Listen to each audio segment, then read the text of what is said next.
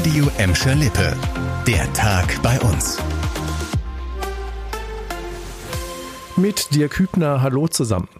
Lange wurde um den neuen Standort gerungen und Gelsenkirchen sah sich lange in der Pole Position. Jetzt ist es fix, die Hochschule für Polizei und öffentliche Verwaltung verlässt doch Gelsenkirchen und zieht nicht auf das alte Zentralbadgelände und bekommt einen neuen Standort in der kleineren Nachbarstadt Herne.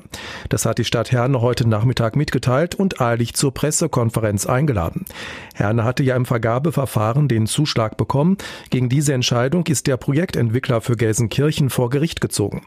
Eigentlich sollte es bald eine Entscheidung dazu am Oberlandesgericht Düsseldorf geben. Jetzt die Kehrtwende. Der Gelsenkirchener Bewerber hat die rechtliche Überprüfung der Vergabe stoppen lassen. Für das strukturschwache Gelsenkirchen ist der Wegzug der Hochschule ganz klar eine Schwächung und ein Rückschlag. Doch untätig war die Stadt Gelsenkirchen nicht. Sie hat einen Plan B für das zentrale Grundstück in der nördlichen Innenstadt entwickelt und ebenfalls heute Nachmittag zur Pressekonferenz eingeladen. Und da hat die Stadt Großes vor. Die Rede ist von einem Zukunftsquartier. In einem gläsernen Gebäudekomplex soll ein Bildungscampus und das neue Zentralbad mit drei Becken entstehen. Das Zukunftsquartier in Gelsenkirchen ist noch Zukunftsmusik. In der Bottropper Innenstadt meldet die Stadt dagegen schon Vollzug. Der Umbau des Trapez ist fertig. Das ist der Platz zwischen der Gladbecker und Horsterstraße. Der wurde drei Jahre lang für 4,7 Millionen Euro saniert.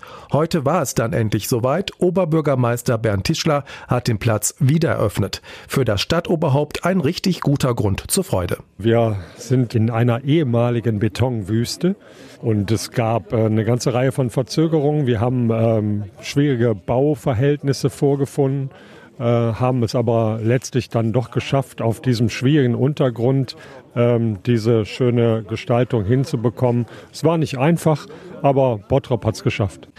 Der alte Platz auf einer Tiefgarage wurde abgerissen und komplett neu gepflastert. Dazu sind unter anderem Spielgeräte, Bänke, Fahrradständer und viele neue Bäume und Büsche entstanden. Das neue Grün soll auch für bessere Luft und weniger Hitze in der Bottropper Innenstadt sorgen.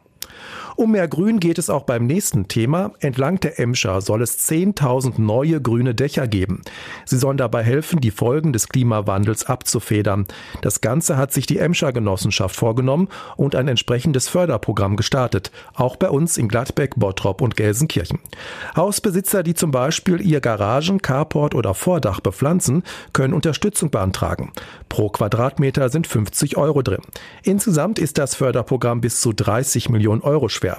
Die grünen Oasen auf den Dächern sehen nicht nur schön aus, sondern sind auch gut für Gesundheit und Stadtklima, meint die Emscher Genossenschaft.